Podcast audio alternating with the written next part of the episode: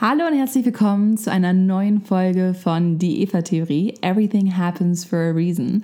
Heute bin ich mal wieder alleine unterwegs und es geht um ein ja doch ziemlich anderes Thema als sonst und zwar um das Thema Social Media, Influencer Marketing und wie verdienen Blogger und Influencer eigentlich ihr Geld und können sich diesen unglaublich extremen Lifestyle überhaupt leisten.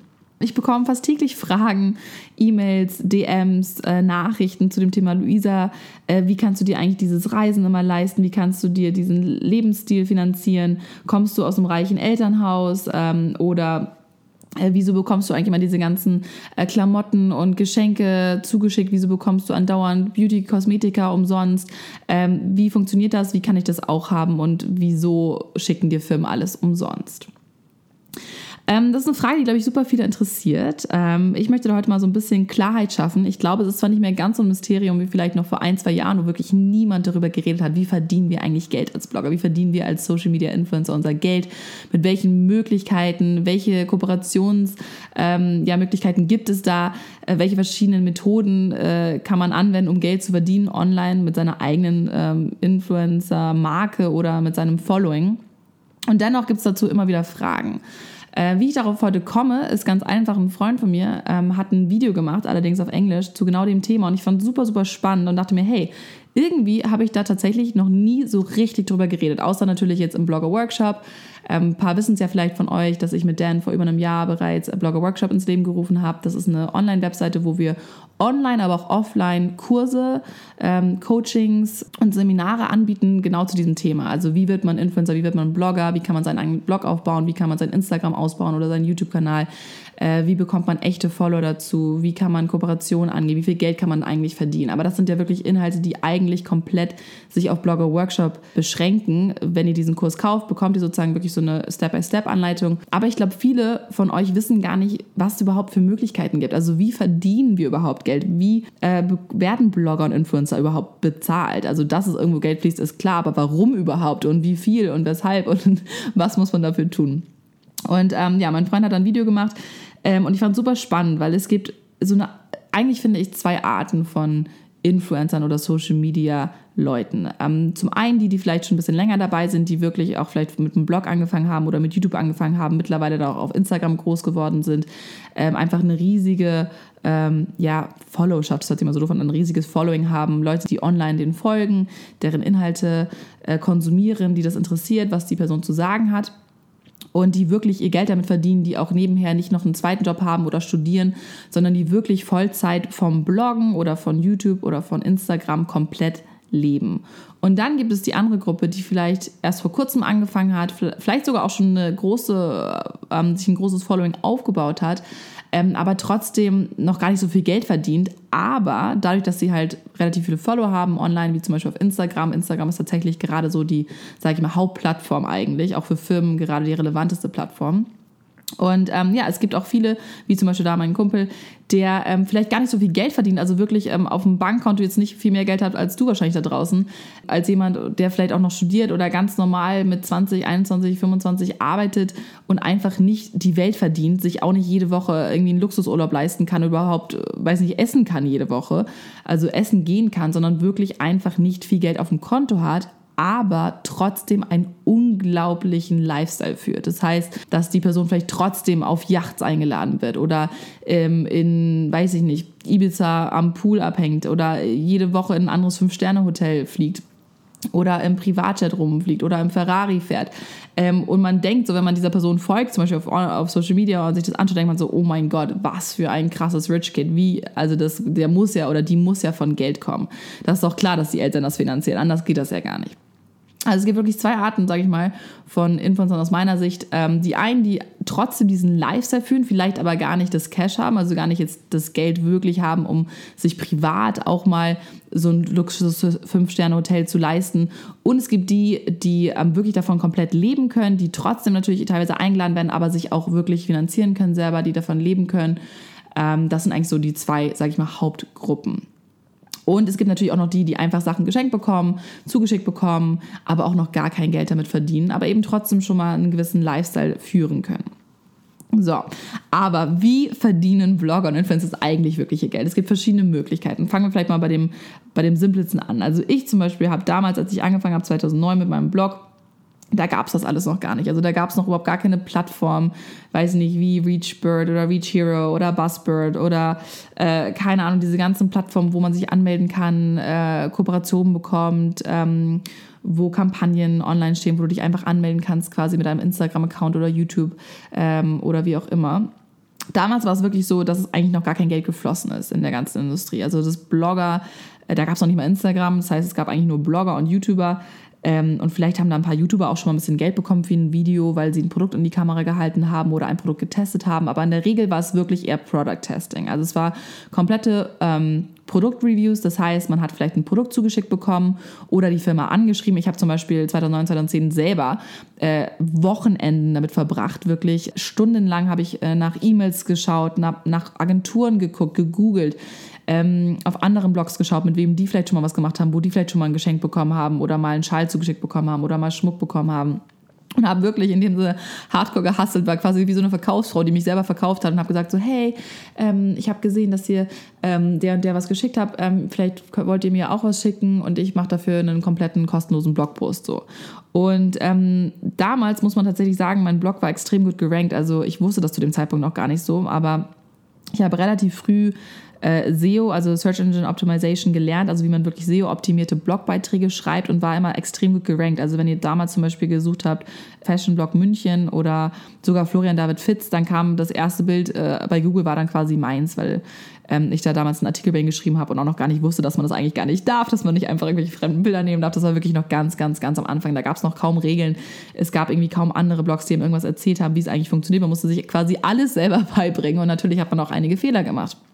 Ähm, auf jeden Fall waren meine Blogbeiträge schon mal sehr, sehr gut gerankt. Das heißt, Firmen, die sich meinen Blog angeschaut haben und zum Beispiel Sachen wie Alexa Rank oder einfach gewisse Rankings kannten, ähm, haben geschaut und gesehen so, hey, ja, Styrolet oder damals wieder noch anders hieß, ähm, ist gar nicht so schlecht. Da können wir doch mal eher, wenn wir da jetzt einen Schal schicken oder ein Tuch, was vielleicht 20 Euro kostet, wir aber einen Blogbeitrag komplett umsonst bekommen, der für immer auf diesem Blog bleibt, der vielleicht eigentlich 500 Euro wert ist ähm, oder mehr dann kann man das mal machen. So fing das bei mir eigentlich an, dass ich quasi über den Blog angefangen habe, Produkte umsonst zu bekommen, diese dann getestet habe, Bilder davon gemacht habe oder die in ein Video integriert habe ähm, und dann quasi Werbung für das Unternehmen bzw. das Produkt gemacht habe. Also ganz klares Product Placement, wie ihr es auch im Fernsehen kennt, nur natürlich nicht so professionell äh, aufgebaut wie in einem Werbeclip, sondern wirklich eigentlich ganz persönlich weiß ich nicht, authentisch halt, wie ich es wirklich benutze und habe einfach erzählt, was ich gut finde, was ich schlecht finde, warum ich das Produkt benutze, wofür und so weiter und so fort. Das war wirklich so die Basics. Und das ist natürlich auch immer noch heutzutage der Fall. Also Product Placement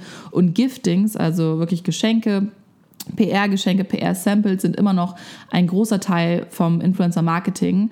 Ähm, damals, als ich in der PR-Agentur gearbeitet habe, war das auch einer meiner Jobs, dass ich quasi, als ich angefangen habe, 2009, waren es tatsächlich die ganzen Redakteure, die diese Geschenke bekommen haben. Also das ist nichts Neues. Ähm, in dem Sinne ist Influencer-Marketing auch gar nicht so neu, wie manche Leute manchmal denken. Im Endeffekt gibt es das schon seit Ewigkeiten. Also damals waren es einfach die Redakteure, von den ganzen Mode, Lifestyle-Magazinen äh, oder auch Computerbild, ich meine Autobild, die, diese ganzen Magazine haben auch die ganzen Kameras damals zum Testen bekommen und dann darüber quasi geschrieben, umsonst ähm, in der Regel. Natürlich ist auch manchmal bitte auch Geld bezahlt, aber viele Dinge ist einfach klassische PR, wo man ein Produkt zugeschickt bekommt, schaut, ob man das mag, wenn man es mag, integriert man es in einen Instagram-Post vielleicht heutzutage oder damals eben in einen Blogpost oder in ein Video oder in einen Zeitungsartikel, Magazinartikel, Online-Beitrag und es ist quasi eine Win-Win-Situation für beide Seiten. Das heißt, die Firma äh, muss einfach nur in dem Sinne das Produkt umsonst zur Verfügung stellen und derjenige, der den Content ähm, veröffentlicht, bekommt das Produkt, darf es behalten, darf es testen, darf es benutzen, weiter verschenken, wie auch immer.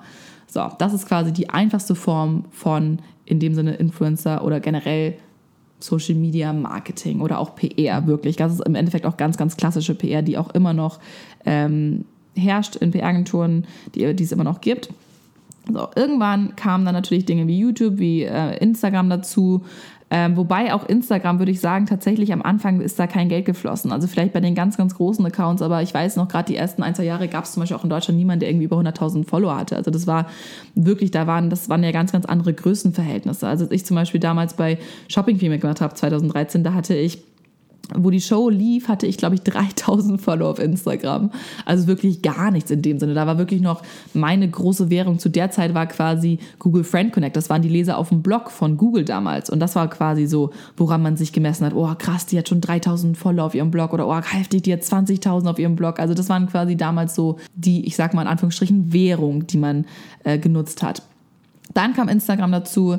Ähm, es fing langsam an, zum Beispiel nach Shopping Queen hatte ich dann irgendwie 8000 Follower. Also ich habe dann 5000 Follower dazu gewonnen, was natürlich in dem Verhältnis damals extrem viel war. Das ist vielleicht jetzt wie auf einmal 20.000 an einem Tag dazu zu bekommen. Also es hat, ist einfach ein ganz anderes Verhältnis gewesen, weil generell die Leute noch nicht so viele Follower auf Instagram hatten.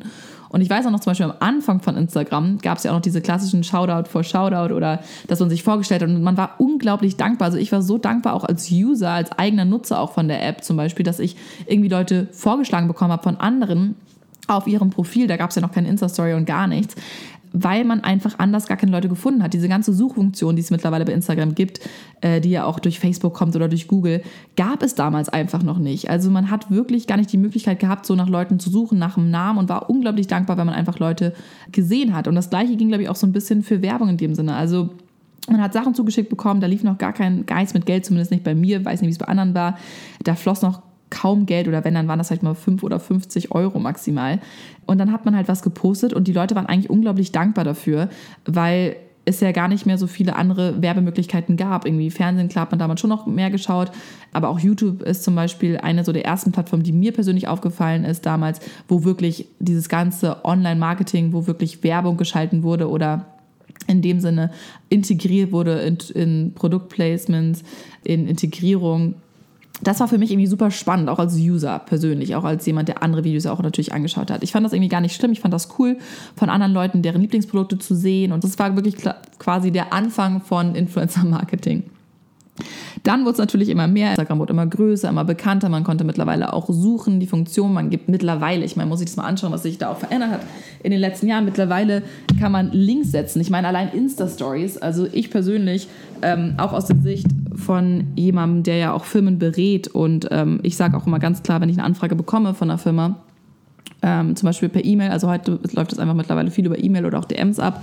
Also heute läuft das mittlerweile einfach in der Regel so ab, dass ich zum Beispiel eine E-Mail bekomme ähm, von einer Firma oder einer PR-Agentur. Ganz oft sind es auch eben Agenturen, die einen kontaktieren, weil die zwischen der Marke und dem Endkonsumer bzw. dem Blogger oder Influencer stehen oder dem Medium an sich. Genau, die schreiben dann, hey Luisa, guck mal, wir haben hier ein neues Produkt, ähm, das wird doch voll gut zu dir passen, wir finden, du passt perfekt zur Marke, schaust dir gerne mal an. Ja, wir hätten gerne einen Instagram-Post, einen Blog-Post, ein YouTube-Video, jetzt mal zum Beispiel gesagt, und noch eine Insta-Story dazu. Wie viel kostet das? So, jetzt fragen sich Leute, hä, wieso würden da Leute für zahlen? Es ist ja einfach so, dass ich eine gewisse ähm, Reichweite habe, gewisse Leute erreiche, die da finde ich, muss man tatsächlich auch sagen, das Wort Influencer, was ja bei vielen immer so negativ angesehen wird, Influencer, Marketing, Influencer, was ist eigentlich ein Influencer? Es ist jemand, der Influencer hat, jemand, der Einfluss hat auf jemanden, der influential ist. Das kommt ja aus dem Englischen. Und ich finde, an sich ist die Idee gar nicht so verkehrt, weil im Endeffekt ist es tatsächlich so, ne? Ähm, ich kann das von mir selber sagen, ich folge ja auch genug Leuten online und ich habe mir wirklich auch privat schon so viele Sachen gekauft oder bin auch teilweise schon in Urlaub geflogen, weil ich gesehen habe bei jemand anderen, hey, das sah so cool aus und ich wurde quasi beeinflusst von dieser Person, weil ich das auf deren Social Media Kanälen gesehen habe und gesehen habe, hey, die Bilder sehen mega cool aus oder das Restaurant sieht mega aus, das Essen, die und die Person schwärmt immer so von diesem Nachtisch da, das muss ich jetzt auch mal ausprobieren. Und das ist ja eigentlich die ganze Idee dahinter. Also Influencer Marketing, jemand, der jemand anderen beeinflusst. Und das ist im Endeffekt klassische Werbung. Es war ja schon immer so, dass früher wurde halt Werbung im TV geschalten. Da gab es ganz klassisch, oder gibt es ja immer noch die Werbepause, fünf Minuten, zehn Minuten teilweise zwischen der Sendung.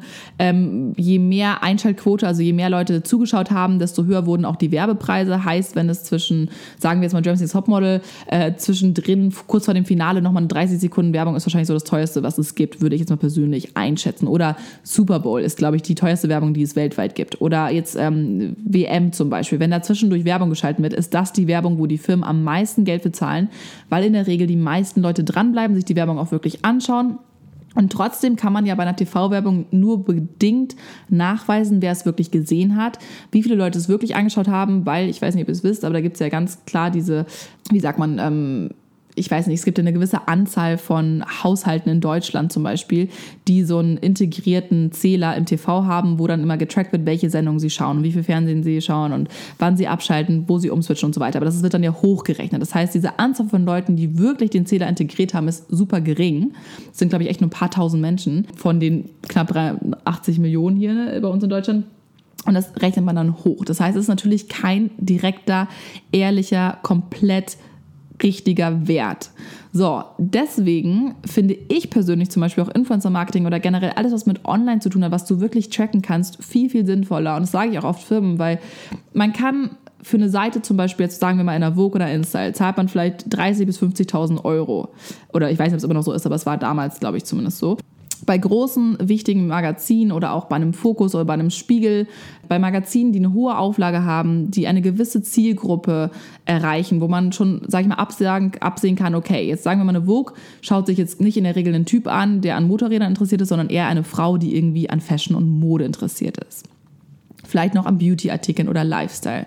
Das heißt, jemand, der in der Vogue zum Beispiel eine Anzeige schaltet, weiß schon mal, okay, das macht jetzt eher Sinn, als Marke dazu inserieren, wenn ich zum Beispiel ein Luxuslabel habe. Und es geht um Handtaschen oder um Schuhe, um Klamotten, um ein tolles Designerhotel so gesehen ist es natürlich schon noch eine spezifische Zielgruppe, aber dennoch kann man bei einem Magazin zum Beispiel ja nicht wirklich tracken, wer sich diese Anzeige jetzt auch wirklich anschaut. Ich meine, wie oft nehmt ihr ein Magazin in die Hand, blättert das durch, manchmal schaut man sich natürlich schon die Anzeigen an, denkt sich, oh cool, schöne Tasche, merkt sich das und wird davon in irgendeiner Weise beeinflusst. Das ist eigentlich im Endeffekt klassische PR, wo man einfach Sachen sieht, die wahrnimmt, vielleicht sieht man sie ein paar Mal öfter und irgendwann denkt man sich, ach krass, das habe ich doch neulich schon gesehen. Ja, eigentlich ist ja mega schön. Die Handtasche gefällt mir echt gut. Das ist quasi so ein bisschen unterbewusst, ne, psychologisches Marketing äh, wo man so ein bisschen beeinflusst wird, aber jetzt nicht direkt den Kauf tätigt. Dann gibt es natürlich Online-Magazine, wo es vielleicht ein bisschen leichter ist. Man kann direkt auf den Link klicken, das heißt, man wird direkt zu dem Produkt gebracht, speichert sich es vielleicht sogar noch im Einkaufswagen und kauft es vielleicht direkt oder kauft es vielleicht ein paar Wochen später, äh, wenn man wieder daran erinnert wird und denkt, ach komm, das habe ich doch neulich schon gesehen, ja cool, jetzt kaufe ich mir das mal. Oder man lässt es halt und kauft es gar nicht, aber hat es zumindest vielleicht wahrgenommen. Und dennoch kann man nicht genau sagen, wie viele Leute es sich wirklich angeschaut haben. Jetzt nehmen wir mal Influencer-Marketing, heißt ähm, Instagram, YouTube, Blog als Einfaches Beispiel. Auf einem Blog, wenn ich zum Beispiel einen Artikel schreibe und da über eine Marke schreibe und die verlinke, deren Produkte vielleicht noch integriere, integriere ihr kennt das vielleicht manchmal auf meinem Blog, gibt es ja manchmal so Bildchen, wo man direkt draufklicken kann vom Outfit, dann kann man quasi direkt das Outfit nachshoppen. Und ganz, ganz oft ist es bei mir zum Beispiel auch so, dass da gar kein Geld fließt, sondern dass es einfach von mir Affiliate Marketing ist. Das heißt, Affiliate Marketing ist auch eine Form von Werbung und eine Form, wie Blogger oder Influencer ähm, oder auch Magazine Geld verdienen können. Und zwar ist es einfach so, dass man sich bei einem Portal anmeldet, wie zum Beispiel Reward Style oder Zanox ähm, oder, ähm, na, wie heißt es? Früher hieß es Affiliate, mittlerweile heißt es anders. Ähm, es gibt verschiedene Plattformen online, wo man sich als ganz normale Privatperson auch anmelden kann oder eben als Blogger, zum Beispiel bei Reward Style muss man eingeladen werden. Da sollte man bereits ein gewisses Following haben oder einen Blog besitzen oder einen Instagram-Account, der eine gewisse Reichweite hat. Ähm, dann könnt ihr euch da anmelden. Und dann gibt es da verschiedene Marken von, ich sag mal, früher war Zalando zum Beispiel einer der größten Anbieter oder jemand, ähm, Zalando ist zumindest, sage ich mal, in der Blogger-Szene vor allem groß geworden, weil Zalando von Anfang an oder einer der ersten war, die überhaupt Affiliate-Marketing angeboten haben. Damals, wo es für mich persönlich noch gar kein Instagram gab äh, und ich nur quasi meinen Blog hatte und die Firmen auch noch nicht viel Geld gezahlt haben, habe ich zum Beispiel auch ein bisschen Geld mit Affiliate-Marketing verdient und gar nicht so schlecht, weil ich dann zum Beispiel gesagt habe, okay, ich melde mich an bei diesen Plattformen, suche mir einen ähm, Outfit raus oder habe das auch teilweise selber gekauft, mir die Outfits dann einfach selber gekauft, zum Beispiel über Zalando, über ASOS, über ähm, Topshop oder irgendwelche anderen Marken, die bei solchen Plattformen angemeldet sind habe dann Bilder gemacht, habe diese Bilder dann auf meinen Blog gestellt, habe dazu einen Text geschrieben und im Text dieses Outfit verlinkt. Äh, vielleicht textlich, aber auch vielleicht als Bild. Und dann, wenn jemand von euch darauf klickt oder wenn du jetzt zum Beispiel darauf geklickt hast oder darauf klickst und sagst, hey, das, den, das Oberteil, was Luisa anhat, finde ich mega schön, das möchte ich mir jetzt auch kaufen, dann bekomme ich, wenn du quasi über meinen Link das kaufst, einen gewissen Prozentteil. Das ist nicht viel, das können zwischen 5 und 15 Prozent sein. In der Regel ist es so um die 5 bis 7 Prozent. Genau, das machen zum Beispiel auch viele YouTuber in ihren Videos, dass sie da Amazon-Links reinhauen. Ähm, das ist einfach ganz normales Empfehlungsmarketing. Also das ist super alt. Das gibt es schon viel, viel länger, als es Influencer-Marketing gibt, ähm, als es in dem Sinne Social Media gibt. Einfach Empfehlungsmarketing äh, nutzen auch eben Magazine oder muss natürlich online in der Regel passieren, dass du einfach einen Link generierst, der auf dich persönlich abgestimmt ist. Das heißt, du kriegst in der Regel so eine äh, persönliche ID von, diesem, von der Plattform und darüber wird getrackt, wer diesen Link anklickt und wer auch über diesen Link kauft. Und wenn jetzt jemand über deinen Link etwas kauft, dann wirst du daran beteiligt. Da zahlt der User nichts von, also derjenige, der es gekauft hat, zahlt da nichts von. Der muss gar nichts abgeben, der merkt, der, der kriegt das nicht mit. Der sieht vielleicht, das ist ein Affiliate-Link, aber ansonsten ist das für diese Person jetzt gar kein Verlust oder so. Aber die Person, die den Link gepostet hat, bekommt diesen kleinen geringen Anteil, wie jetzt zum Beispiel die 5% vom Warenkorb angenommen. Ähm, jemand kauft für 100 Euro ein, dann bekommt die Person 5 Euro von dem Einkauf. Und diese Links werden teilweise auch noch mit Cookies eben bis zu 30 Tage gespeichert. Wenn du jetzt, kann natürlich auch passieren, dass du zum Beispiel auf den einen äh, Block geklickt hast, da die Jacke gesehen hast, dann bist auf den nächsten Block geklickt und hast du die Jacke wieder gesehen und hast sie dann aber erst beim nächsten Mal gekauft, dann kriegt jetzt die zweite Person zum Beispiel die, ähm, den Anteil davon. Das ist nicht viel Geld, je nachdem. Es gibt Leute, die mit super viel Geld verdienen. Also das hängt auch mal so ein bisschen darauf ab, wie viel, was für eine Reichweite man hat. Zum Beispiel gerade Magazine, also auch Online-Magazine, wie zum Beispiel jetzt ähm, Who Wear What oder ähm, Vogue, bestimmt auch Insta. Ich kenne jetzt keine genauen Zahlen, aber ich bin mir sicher, dass oder auch eine Chiara Ferragni mit ihrem großen Blog, wenn man ein paar Millionen Aufrufe auf der Webseite hat äh, jeden Monat, dann kann man damit wirklich viel Geld verdienen. Ähm, es gibt aber auch zum Beispiel Affiliate-Programme oder Partner, die ähm, per, also es gibt einmal per Sale, ne, wo wirklich einfach nur gezahlt wird, wenn jemand auch wirklich was gekauft hat. Oder es gibt eben auch die Programme, wo jemand schon Geld bekommt, ein paar Cent, wenn jemand nur etwas angeklickt hat. Das ist dann wirklich per Click, also Pay per Click. Ich zum Beispiel, lustige Geschichte, vielleicht ganz interessant für den einen oder anderen, als ich damals bei der Shopping mitgemacht habe, ähm, da gab es, wie gesagt, noch gar nicht so diese Möglichkeiten, dass man mit Firmen direkt geschrieben hat, die einem Geld gezahlt haben. Das war irgendwie noch nicht so bekannt. Das hat vielleicht gerade angefangen, so 2013 hat das gerade so angefangen, dass auch so ein bisschen Geld geflossen ist. Und damals war es so, dass ich mich halt irgendwie, hat mich dann eine Firma angeschrieben gehabt und ich habe damals zum Beispiel so Links einfach in meinen Blog integriert, habe dafür, weiß nicht, unglaublich wenig Geld bekommen. Ich glaube wirklich zwischen 5 und 40 Euro, was für mich aber damals super viel Geld war, weil ich habe wirklich ähm, jahrelang im Restaurantbereich gearbeitet, habe ich ich habe als Kellnerin gearbeitet, ich habe als Verkäuferin gearbeitet, ich habe als, weiß nicht, Putzfrau quasi gearbeitet. Ich habe so viele verschiedene kleine Jobs schon gemacht, habe immer so zwischen 5 und maximal 10 Euro die Stunde verdient. Deswegen waren für mich dann 40 Euro mit einem Blogpost, wo ich vielleicht, ja klar, auch 4, 5 Stunden dran sitze, aber trotzdem irgendwie unabhängig von jemandem bin. Ich muss nicht irgendwo hingehen, ich muss äh, nicht irgendwo, weiß nicht, Toiletten schrubben und so weiter und so fort. Das war für mich echt ein unglaubliches Ereignis. Also dieses, ich weiß noch, als ich das allererste Mal 40 Euro bekommen habe, ich war außer Haus. Es war echt so, oh mein Gott, ich habe gerade 40 Euro verdient, das ist so krass und wow. Also ich habe mich mega gefreut. Und so fing das halt ganz, ganz langsam an, hat sich immer weiter gesteigert. Aus 40 wurden 100, aus 100 wurden 200, 400.000 und so weiter und so fort. Über die Jahre hin verteilt. Genau, aber es gab zum Beispiel diese Möglichkeit, eben durch Affiliate Marketing Geld zu verdienen. Und als ich damals bei Shopping mitgemacht habe, ähm, hatte ich ja bereits meinen Blog Style Roulette. Und ähm, kurz bevor die Show ausgestrahlt wurde, ich wusste ja gar nicht genau, wann sie kommt, das war ja auch relativ spontan, hatte ich irgendwie mit einem äh, mit einer Firma, ich glaube, es war damals tatsächlich Mercedes-Benz, zur Berliner Fashion Week einen Deal gehabt. Ich habe ein Video von denen auf meinem Blog gepostet und habe, glaube ich, pro ähm, Video-View, weiß nicht, 5 Cent bekommen oder 3 Cent. Es waren wirklich nicht viel, es war unglaublich wenig, also eigentlich nur so Centbeträge, aber dachte so, komm, ich mach das mal. Fand das Video auch mega cool und fand das irgendwie toll, mit denen arbeiten zu dürfen. Fand ich ja auch super spannend und bin auch damals zur Fashion Week gegangen. Und dann kurz später, im, ich glaube, Februar wurde 2013 dann oder Ende Januar wurde meine Shopping Queen Folge ausgestrahlt. Und da die mich und meinen Blog Styrolet so extrem gepusht haben und ich das ja überhaupt nicht erwartet habe und auch damit gar nicht gerechnet habe und auf einmal Guido Maria Kretschmer meinte, oh mein Gott, Style Roulette, da muss ich mal draufklicken und man meinen quasi Header, also meinen, mein Titelbild von meinem Blog damals gesehen hat und das Style Roulette drauf stand und dann Guido Maria Kretschmer schön in der Primetime von 15 bis 16 Uhr, wo genau die ähm, Mädels und Hausfrauen zu Hause sind, die sich so eine Show halt anschauen und die das ja auch eigentlich in der Regel total interessiert. Also gerade Shopping Queen ist ja wirklich eine Show, die in der Regel für Frauen gemacht ist. Also perfekt, 100% eigentlich meine Zielgruppe. Und ähm, ja, dann haben das einige gesehen. Also wirklich sehr, sehr viele. Und ich weiß noch, ich bin irgendwie aufgewacht, so einen Tag später, und habe quasi eine E-Mail bekommen von diesem Unternehmen, die das Video bei mir integriert haben und meinten, Luisa, du, du musst das Video runternehmen, sorry, wir können nicht mehr zahlen. Und ich so, hä?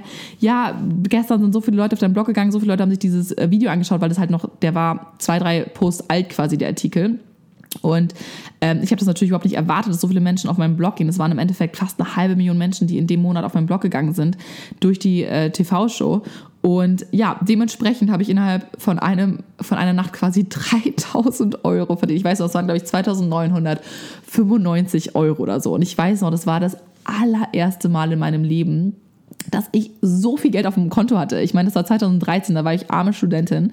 Ich hatte ungefähr gar kein Geld. Ich habe zwei Nebenjobs gehabt, wo ich 400 Euro im Monat verdient habe für unglaublich viel Arbeit und ja, wenig, äh, wenig Geld einfach. Ähm, ich habe Glück gehabt, dass ich nicht so viel Miete gezahlt habe. Ich habe ein bisschen Geld von meinen Eltern bekommen, so dass ich mir halt ein bisschen was zu essen kaufen kann ähm, und ein bisschen was für die Uni, ein paar Bücher und so weiter kaufen kann. Aber der Rest habe ich komplett selber finanziert. Ich habe mich schon immer eigentlich komplett selber finanziert, eben außer diese, weiß nicht, ich glaube 400 Euro waren es oder 300 Euro, was meine Eltern mir damals dazugegeben haben.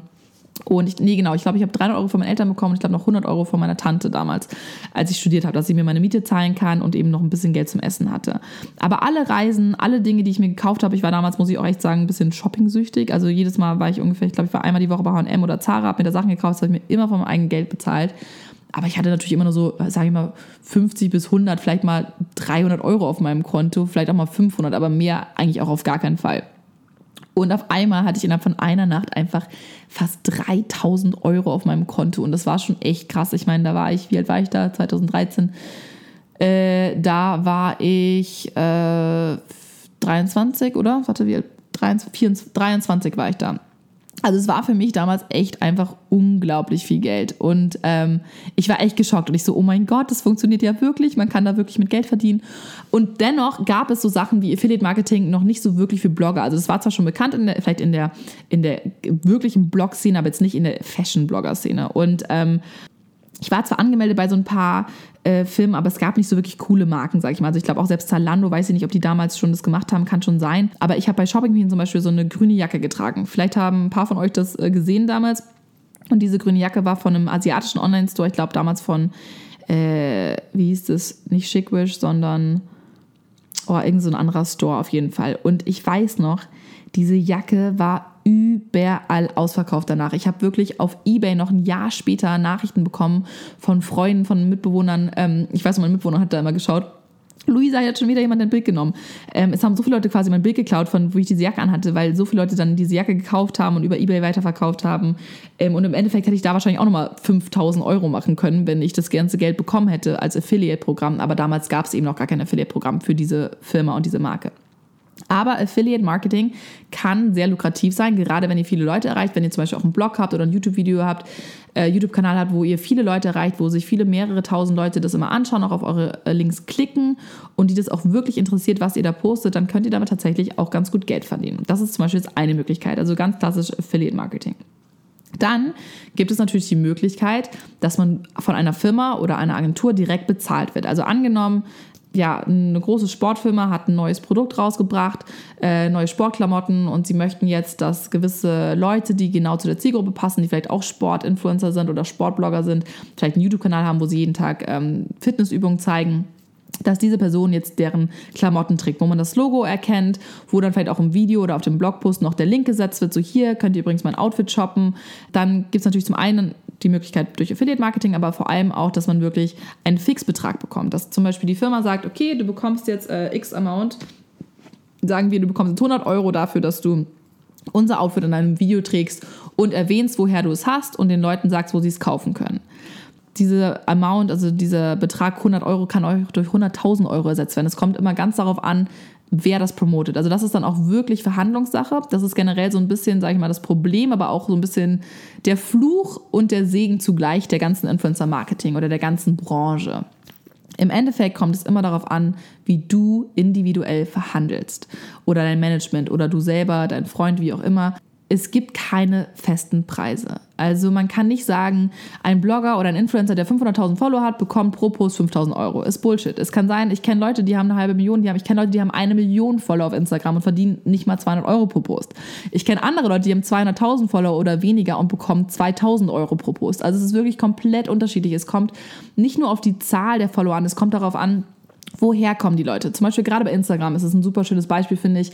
Instagram hat sich extrem gemacht äh, in den letzten Jahren, was vor allem auch Statistiken angeht. Also am Anfang musste man eigentlich immer quasi der Person vertrauen, dem Blogger oder auch dem Influencer vertrauen, weil man gar nicht so die Screenshots weiterschicken konnte, weil man gar nicht sehen konnte, wie viele Leute haben denn eigentlich den äh, Beitrag gesehen oder gelesen oder geklickt.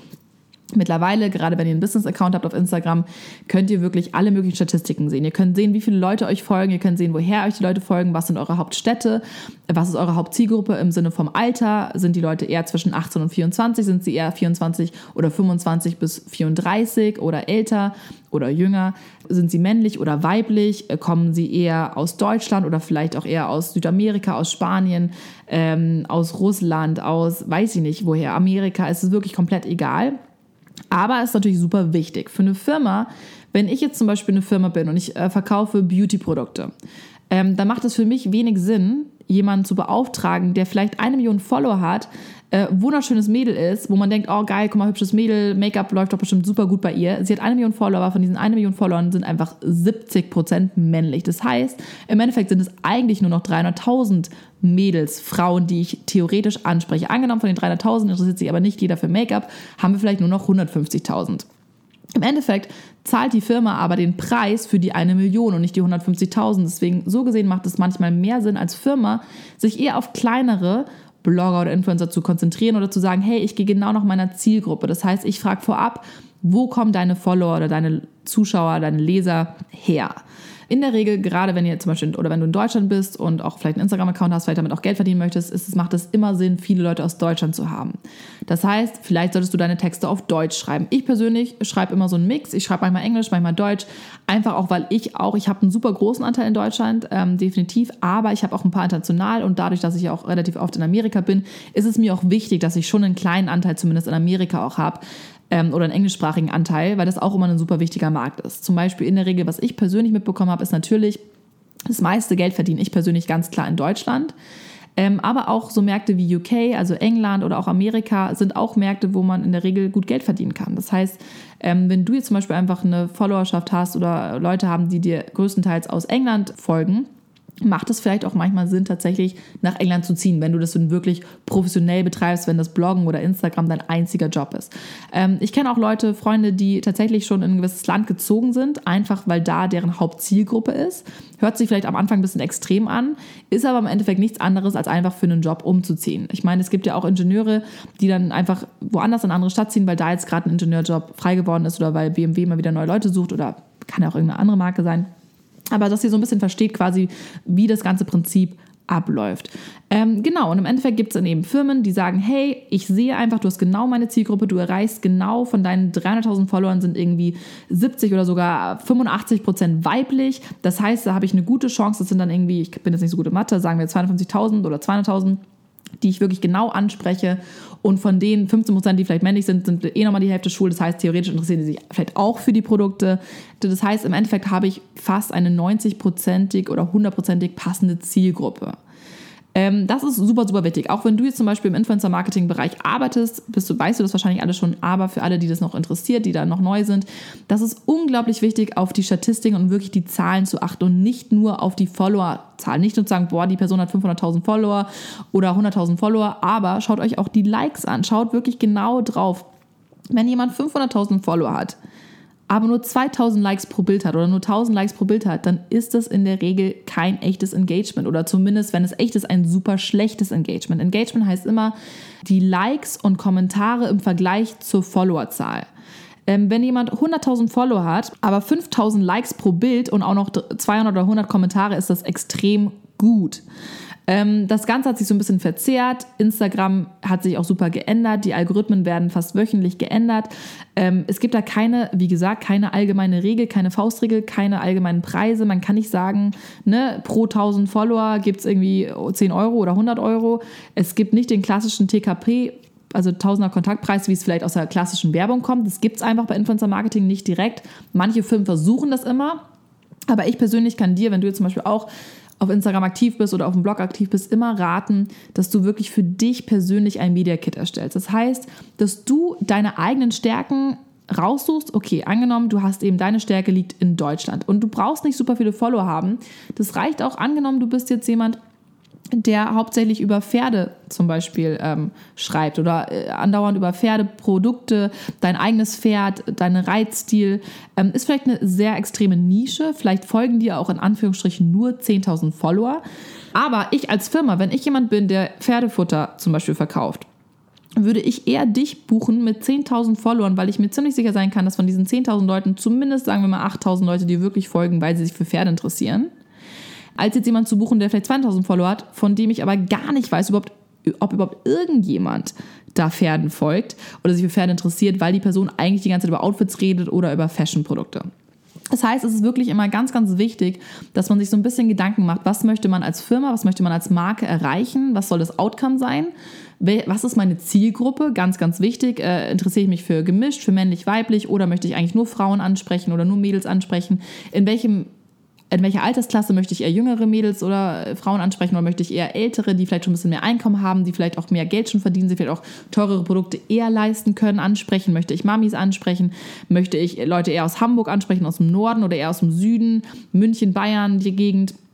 Äh, man kann so viel allein über die Statistiken herausfinden bei Instagram zum Beispiel oder auch beim Blog, auch bei YouTube ist genau das gleiche. Ihr habt so viele statistische Möglichkeiten und das ist super wichtig, dass du, wenn du jetzt zum Beispiel aktiv bist im Social Media Bereich oder deinen eigenen Account hast, damit auch Geld verdienen möchtest, dass du für dich ein Media Kit erstellst, wo du ganz klar sagst, schaut mal, ich habe vielleicht nur 10.000 Follower, aber von diesen 10.000 Followern sind 80% weiblich oder kann ja auch männlich sein, 50% oder 60%, ist ja im Endeffekt egal. Es kommt immer darauf an, welche Geschichte du erzählen möchtest.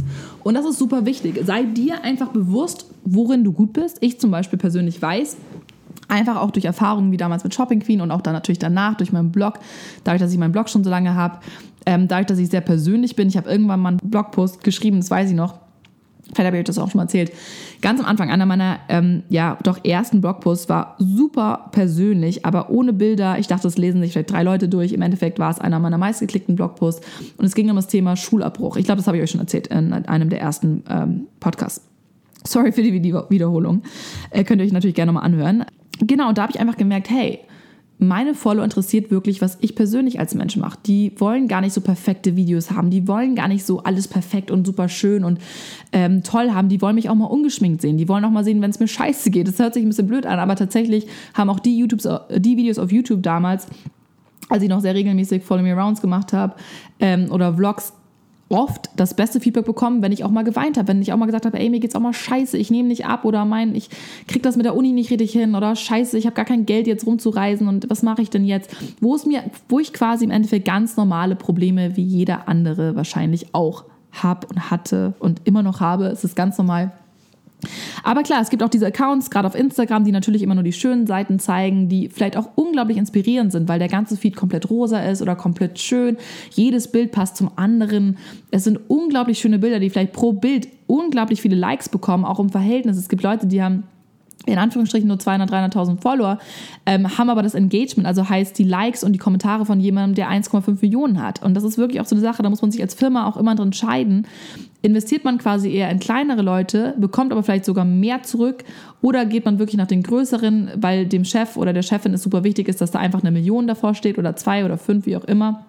Und damit muss man sich wirklich so ein bisschen beschäftigen. Und das ist auch mein Appell an alle da draußen, die zuhören, die selber äh, auf der anderen Seite quasi arbeiten, im Marketingbereich, im Influencer-Bereich, im PR-Bereich, dass man wirklich nicht nur auf die Zahlen achtet, sondern ganz klar auch schaut, wie sind die Kommentare? Ist das immer nur, oh cool, mega schön, toll, toll, super, Beauty, mega happy, oh geil. Nein, es müssen schon auch Kommentare sein oder sollten Kommentare sein, die irgendwie auch auf das Bild eingehen, die nicht nur sagen, oh wie schön, sondern sagen, hey, krass, du hast mich echt beeinflusst oder wegen dir habe ich den und den Urlaub gebucht oder ich habe das Restaurant bei dir gesehen und bin auch dahin gegangen. Dass man wirklich so ein bisschen darauf achtet. Und ich persönlich bekomme zum Beispiel unglaublich viele DMs, also Direktnachrichten, die jetzt gar nicht als Kommentar unbedingt immer unter meinem Bild stattfinden, sondern wirklich persönliche Nachrichten, die unglaublich lang teilweise sind, wirklich ähm, ja mehrere Seiten in dem Sinne lang, wo mir die Leute teilweise wirklich ihre privaten Geschichten, ihre Probleme erzählen. Und das sind Dinge, die ich natürlich dann auch nicht unbedingt immer teile mit der Öffentlichkeit, weil das ganz klar Sachen sind, die nicht jeden angehen, die auch teilweise um psychische Krankheiten gehen, um vielleicht Beziehungen gehen, vielleicht auch um finanzielle Sachen oder um Jobs, wo man sich nicht sicher ist. Und das ist natürlich klar, dass das nicht jeder mitbekommen muss. Aber die Firmen, die mit mir zum Beispiel zusammenarbeiten, wissen auch, dass ich unglaublich persönlich bin und dass ich wirklich so eine, sage ich mal, doch irgendwie sehr weiß ich, für mich sind quasi meine Follower, ich finde das Wort auch manchmal so blöd, es sind einfach irgendwie alles Freunde, ohne sich wirklich persönlich natürlich zu kennen. Also ich kenne jetzt natürlich nicht jeden von euch da draußen, aber ich habe manchmal wirklich das Gefühl, dass wir so eine große Familie sind und das ist auch für mich unglaublich toll, weil zum Beispiel heute hatte ich einen echt krassen Albtraum. Also ich habe gerade so eine Phase, wo ich unglaublich viele Albträume habe und das ist wirklich selten für mich. Also ich träume immer, ich träume super viel, ist jetzt gerade ein bisschen off-topic, aber ähm, ja, ich habe heute Nacht einfach geträumt, so also richtiger Albtraum gehabt, dass meine Mutter quasi verschwunden ist, dass sie gekidnappt wurde, dass sie irgendwie weg war und dass wir alle Angst hatten, dass sie tot ist. Und das war richtig schlimm. Und ich, also es war wirklich sehr, sehr intensiver Traum, der nicht geil war. So, im Endeffekt habe ich das dann irgendwie heute Morgen auf Insta-Story erzählt und dann kam direkt eine Antwort von einer Followerin, meint, und obwohl ich gemeint habe, ich will gar nicht wissen, worum es hier geht. Und dann hat sie geschrieben, hey Luisa, mach dir gar keine Sorge es macht völlig Sinn. Ähm, du hast quasi gerade eine Traumphase, wo es um Ende geht. Also der Tod steht auch oft fürs Ende. Neuanfang, Abbruch, weil ich halt hier gerade in München meine Zelte abbreche. Es ist die letzte Woche, die ich jetzt hier in München bin. Und wir sind gerade dabei, Sachen einzupacken. Wir ziehen gerade um, falls ihr es wahrscheinlich noch nicht mitbekommt auf dem Podcast, aber vielleicht auf meinen Instagram-Account oder YouTube. Ja, und das ist irgendwie unglaublich spannend, weil das war jetzt gar nicht so das erste, woran ich natürlich gedacht habe. Ich dachte erstmal so, mein Gott, ich hatte Streit mit meiner Mama. Was ist, wenn hier wirklich was passiert ist? Nee, und im Endeffekt unglaublich spannend. Und das sind so Dinge, wo ich merke, hey, ich bekomme so viel zurück, auch von euch oder von den Leuten, die mir folgen. Nicht nur ich beeinflusse Menschen, die mir folgen, sondern auch die Menschen, die mir folgen, beeinflussen mich in dem, was ich tue, in dem, was ich denke, in dem, was ich mache, in dem, was ich natürlich auch produziere an Content, weil ich schon sehr danach gehe, auch was euch interessiert. Ich, mir ist immer unglaublich wichtig, was für ein Feedback ich bekomme. Und Klar gibt es dann auch immer wieder Leute, die sagen, boah, Luisa, du achtest viel zu sehr auf Feedback, mach doch einfach dein Ding und scheiß doch darauf, was andere sagen, du kannst es nie jedem recht machen, das stimmt auch.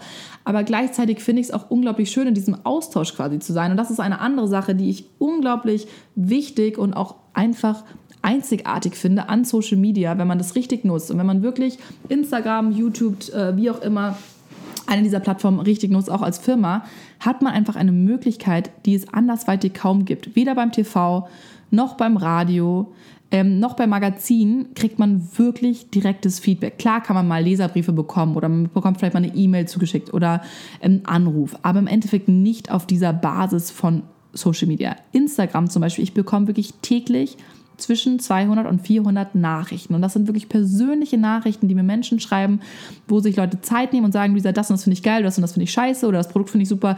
Ähm, wie hast du deine Haare gemacht? Was trägst du? Wo ist dein Pullover her? Wo ist dein Outfit her? Wo warst du gerade in Mallorca? Wo habt ihr da geschlafen? Wo kann ich das Haus buchen? Also wo es um oder was für Bücher kannst du mir empfehlen? Was für Podcasts hörst du? Äh, welche Lebensmittel kaufst du ein? Was nimmst du zum Abend? Also es gibt so unglaublich viele Themen, aber es ist halt direkter, es ist ein direktes Feedback. Also ich bekomme wirklich täglich Feedback von Leuten, die mir irgendwas zu sagen haben oder die irgendwas interessant fanden, was ich gesagt habe oder dass sie aufgeregt hat oder sie fanden es inspirierend oder toll oder schlecht oder wie auch immer, aber ich bekomme Feedback. Und das wiederum als Marke ist ja auch unglaublich spannend, weil wo bekommt man die Chance als Marke direktes Feedback zu bekommen? Angenommen, ihr seid ein junges Label, ihr habt nicht viel Geld, aber ihr sagt, okay, bevor ich jetzt dieses ganze Geld in einen echten Laden investiere, versuche ich doch lieber erstmal online zu sein und gehe zum Beispiel auf Influencer-Marketing. Suche mir ein paar Blogger, Influencer, Mädels und Jungs, je nachdem, was ihr verkauft, raus, wo ich denke, dass die genau zu meiner Marke passen, wo ich mich mit identifizieren kann als Marke, wo ich sage, hey, wenn die Person das trägt, das fände ich schon mal super cool, weil die quasi genau die Werte zumindest online vertritt, die ich persönlich auch mit meiner Marke vertrete. Dann solltet ihr diese Person anschreiben, am besten natürlich über eine E-Mail, professionell schreiben, hey, guck mal, ich habe da ein Label, ich habe nicht viel Geld oder ich habe den und den Betrag, was wäre denn möglich, was könntest du dafür machen oder interessiert dich das überhaupt? Also wie ihr das genau machen könnt, erklären wir euch zum Beispiel auch im Blogger-Workshop, wie ihr wirklich Leute anschreiben könnt, wie ihr auch selber als Influencer oder Blogger Firmen anschreiben könnt, geht ja in beide Richtungen. Ähm, es sollte auf jeden Fall immer einen Mehrwert haben für beide. Und wenn ihr euch dann einigt und sagt, hey, ich zum Beispiel mache auch super oft Sachen umsonst, wo ich überhaupt gar kein Geld bekomme, aber ich einfach das Produkt toll finde oder ich einfach die Menschen dahinter spannend finde oder ich einfach das Hotel liebe und es ist mir egal, ob ich dafür selber bezahlt habe oder nicht. Im Endeffekt finde ich es einfach cool und ich denke mir, das ist ein Mehrwert für euch. Restaurants zum Beispiel. Ich werde eigentlich nie zu Restaurants eingeladen. Also ganz, ganz selten kriege ich mal was von einem Restaurant. Aber in der Regel ist es mir auch unglaublich unangenehm, in einem Restaurant zu sagen, ja, toll, ich bin Influencer, könnt ihr mir bitte umsonst Essen geben. Das finde ich einfach Quatsch. Klar, wenn die jetzt auf mich zukommen, freue ich mich immer. Ich liebe Essen, also Essen ist immer eine Sache, freue ich mich mega drüber. Aber ich finde es in der Regel, manchmal komme ich mir da auch selber einfach bescheuert vor. Ich denke mir, komm, ich habe genug Geld, ich kann auch wirklich meine Sachen mal selber zahlen. Ne? Ist ja auch super wichtig. Aber was ich einfach unglaublich toll finde, ist eben diese, diese Möglichkeit, Feedback zu geben und auch selber Tipps zu bekommen. Und das solltet ihr, wenn ihr eine Firma habt oder wenn ihr eine Marke habt, auch im Kopf behalten. Also manchmal ist einfach Influencer-Marketing die beste Möglichkeit, euer Produkt direkt an eure Zielgruppe zu bekommen, an Menschen, wo ihr ziemlich sicher sein könnt, dass genau die das interessiert. Und dafür finde ich Influencer Marketing einfach super spannend. Und jetzt habe ich genug darüber geredet, wie toll es eigentlich ist. Vielleicht noch mal kurz ein bisschen zurück zum Thema, wie viel Geld da fließt und wie man wirklich Geld verdienen kann. Ich habe euch schon erzählt von ähm, Affiliate Marketing von direkten Blogposts, also heißt Verlinkung. Im Endeffekt wird da einfach für den Link gezahlt, zum Beispiel auf dem Blog, wenn der Blog ein gutes Ranking hat. Oder natürlich auch auf Instagram. Das ist eine der wichtigsten und größten Möglichkeiten, mittlerweile Geld zu verdienen, ist ein normales Instagram-Bild oder auch eine Insta-Story, wo eine Firma ein Produkt zuschickt ähm, oder eben gewisse Vereinbarungen hat. Mittlerweile gibt es auch wirklich, es hat sich so verändert. Also am Anfang gab es nicht mal Verträge, da gab es gar nichts. Also man hat einfach quasi eine E-Mail geschrieben hin und her. Ja, okay, ich schicke dir das, du machst den Post, passt. Man hat sich vertraut. Dann fing es irgendwann an mit Geld. Dann hieß es, okay, du kriegst 500 Euro, dafür machst du den und den Blogpost oder machst noch das Video dazu oder wie auch immer. Dann habe ich das gemacht als Blogger oder Influencer und bin quasi, habe darauf vertraut, dass mir die Firma auch das Geld zahlt. Es ist, muss ich auch sagen, tatsächlich in meinen neun Jahren äh, als Bloggerin erst, ich glaube, dreimal passiert, leider dreimal zu viel in dem Sinne, aber dreimal passiert, dass ich nicht äh, von Firmen bezahlt wurde, obwohl ich Leistung gebracht habe. Ähm, zweimal war es der Fall, dass die einfach ähm, kein Geld hatten angeblich, also quasi insolvent gegangen sind und äh, mein Geld wirklich auch von der Firma quasi bekommen hatten. Das ist ein bisschen blöd auch gewesen. Also zum Beispiel eine Supplement-Firma hat quasi einer Agentur Geld gezahlt. Ich habe das Supplement promoted, fand es auch echt super, habe es genutzt, habe dann auf mein Geld gewartet, gewartet, gewartet, kam nicht, schreibt der Firma, der Agentur, die quasi dazwischen stand und habe gesagt so, hey Leute, wo ist denn mein Geld? Das ist jetzt echt schon irgendwie vier Monate her. Wäre ganz nett, wenn ich es mir langsam mal schicken könntet. Und dann hieß es so, ja, wir haben kein Geld. Und ich so, hä, aber ihr habt doch Geld. Und dann habe ich die Firma angeschrieben und diese, hä, Quatsch, wir haben das Geld bezahlt. Das heißt, die Firma hat der Agentur das Geld bezahlt. Die Agentur hat sich aber wahrscheinlich selber in die Tasche gesteckt oder einfach jemand anderen mit bezahlt und nicht mir das Geld gegeben. Sowas passiert auch immer wieder, ist natürlich ein Risiko. Ihr seid selbstständig im Social Media Bereich. Also gerade wenn ihr jetzt Blogger oder Influencer seid, seid ihr in der Regel selbstständig. Das heißt, ihr müsst eure eigenen Rechnungen schreiben. Ihr müsst selber dahinterher sein, wann das Geld da ist. Ihr müsst eure eigenen quasi in Kassobriefe schreiben, wenn es dann darum geht oder einen Anwalt einschalten, wenn es euch so wichtig ist oder wenn es dann wirklich nachher hart auf hart kommt. Aber in der Regel funktioniert das wirklich auf Vertrauensbasis. Das heißt, ich mache mit einer Agentur aus, du bekommst so und so viel Geld dafür oder das und das Produkt, dafür postest du die und die Postings, machst den und den, das und das Bild, ähm, dann mache ich das und dann dauert das so ein bis zwei, manchmal drei Monate, bis man das Geld auch bekommt. Also es ist tatsächlich so, man kann zwar theoretisch manchmal, das meinte auch der, der Freund im Video, das Coole, aber auch das Schlechte an Influencer Marketing ist, dass du theoretisch super schnell Geld verdienen kannst. Es kann wirklich mal passieren, dass du mal irgendwie auf einen, einen Tag eine Anfrage bekommst und sagst so, hey, komm, 500 Euro für den und den Post, sagst du, ja, geil. Oder noch mehr Geld. Und ähm, hast halt wirklich innerhalb von einem Tag quasi per PayPal oder wie auch immer deine 500 Euro verdient. Das kann auch passieren, aber andersrum kann es eben auch sein, dass große Firmen, große Konzerne haben teilweise bis zu 60 Tage oder 90 Tage Zahlungsziel. Das heißt, man wartet manchmal unglaublich lange auf sein Geld, muss er aber trotzdem die Miete zwischendurch zahlen und gewisse Dinge zahlen. Also es hat Vor- und Nachteile, wie jeder andere Beruf auch. Im Endeffekt ist Influencer-Marketing mittlerweile wirklich ein ganz normaler Beruf.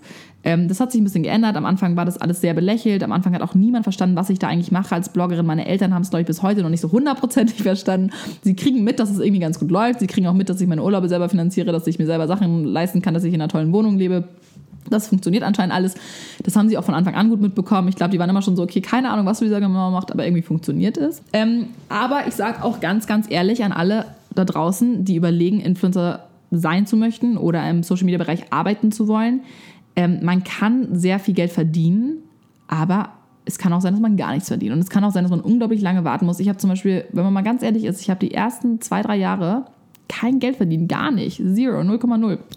Ähm, bis ich meine ersten 40 Euro verdiene, da waren es, glaube ich, auch zwei Jahre oder so. Und ähm, es hat echt lange gedauert, bis dann aus den 40 Euro 100 wurden, aus den 100, 200.000, wie auch immer. Es hat lange gedauert. Also das ist wirklich ein Prozess, der teilweise über Jahre geht. Klar kann es mal passieren, dass man irgendwie über Nacht bekannt wird über eine TV-Show, dass man über Nacht 100.000 Follower hat. Das ist der, die absolute Ausnahme. Und ähm, natürlich ist es mittlerweile viel leichter geworden, Geld zu verdienen, gerade über Instagram, weil viel, viel mehr Firmen auch bereit sind, Geld zu zahlen. Am Anfang war es wirklich so, dass nur die ganz, ganz großen Firmen sich überhaupt getraut haben, in den Influencer-Marketing-Bereich zu gehen, dass da Blogger, YouTuber bezahlt wurden. Am Anfang war es auch gerade so, dass zum Beispiel YouTuber viel, viel mehr Geld verdient haben als Blogger oder auch bei Instagram. Mittlerweile hat sich so ein bisschen ausgeglichen. Man kann unglaublich viel Geld verdienen, aber wie gesagt, ähm, es kann auch mal sein, dass man wochenlang darauf warten muss oder sogar monatelang. Und es kann auch sein, dass man mal gar nicht bezahlt wird, dass man nur Produkte einfach bekommt, quasi als Gegenleistung. Und das ist vielleicht auch nochmal so ein Thema, weil viele immer fragen, warum ich so viele Pakete zugeschickt bekomme. Das ist in der Regel so, weil ich mir einfach über diese ganzen Jahre ein riesen Netzwerk an PR-Kontakten aufgebaut habe. Also als ich angefangen habe zu bloggen, gab es wie gesagt noch kein Instagram und ich habe wirklich Wochenenden, tagelang, stundenlang damit verbracht, einfach PR-Agenturen rauszusuchen. Nicht nur in München, äh, deutschlandweit, habe die angeschrieben, habe gesagt, hey, ich habe einen Blog und einen YouTube-Kanal, vielleicht habt ihr mal ein Produkt, was ihr irgendwie schicken wollt, weil ich ja selber vorher in einer PR-Agentur ge äh, gearbeitet habe und gemerkt habe oder gesehen habe, dass viele Agenturen kleine Giveaways, kleine Goodies rausschicken an die ganzen Redakteure. Und dachte ich so, hey, im Endeffekt bin ich doch nichts anderes als ein Redakteur, in Anführungsstrichen. Einfach ein bisschen anders. Ich habe meinen Online-Blog, ich habe meinen YouTube-Kanal und im Endeffekt kann ich doch auch die Sachen in die Kamera halten. Vielleicht macht es sogar viel mehr Sinn bei mir, weil die Redakteure das dann einfach bekommen.